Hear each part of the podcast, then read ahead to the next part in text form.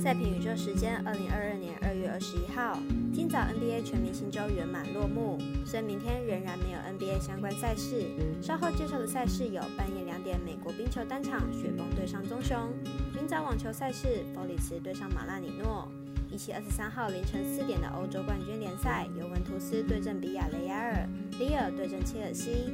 以上节目即将开始喽。点灯照人行，造船济人度。我是赛事播报员是梁真纯，欢迎来到少狼黑白奖的赛评宇宙。我有赛事分享，你有合法网投吗？赛前评论仅供您参考，喜欢就跟着走，不喜欢可以反着下。如果你也支持国内运动博弈能接轨国际，顺手点赞、追踪加分享，开启节目小铃铛，就是对团队最好的支持。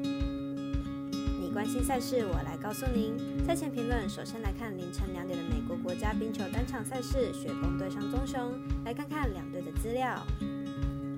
雪崩本季依然是联盟中的夺冠大热门，最近的十六场比赛更是拿到十四胜，状况相当好。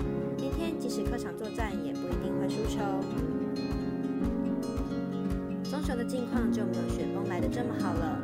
目前已经刚好一个月没有赢过胜率五成以上的球队，赢球的场次也只有一场赢超过两分，进攻火力明显不足。明天要和雪崩打得分战的机会并不大。棕熊目前连续四场比赛都开出小分，得分也都没超过三分。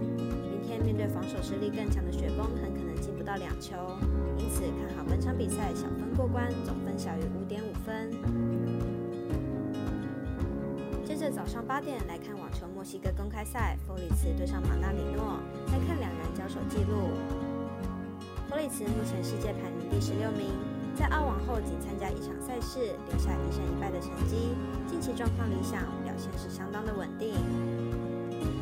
马纳里诺目前世界排名第五十五名，在澳网后参加三场赛事，都留下八强的成绩，状况非常理想，今年至今表现也是相当稳定。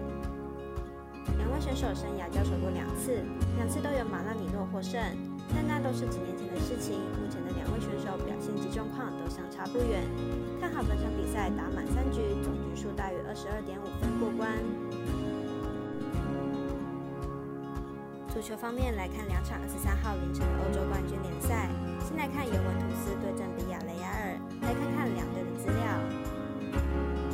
斯本季在意甲排名第四，球队本季战绩不如过去，不再是意甲独大了。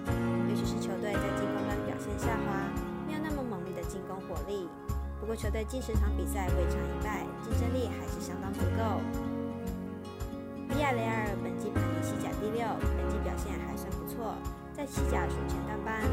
球队在防守端表现相当稳固，近六场比赛只掉四球，其球队主战能力出色。两队在正赛上未有过交手记录，不过比亚雷尔已经缺席欧冠多年，实力上明显不足。面对意甲老牌劲旅尤文图斯，恐怕讨不到太多便宜，要取胜应该有难度。不过比亚雷尔防守不错，分析师福布学霸推荐本场比赛总进球数为二到三球。最后一场是二十三号凌晨四点的欧冠联，里尔对阵切尔西，来看两队的交手记录。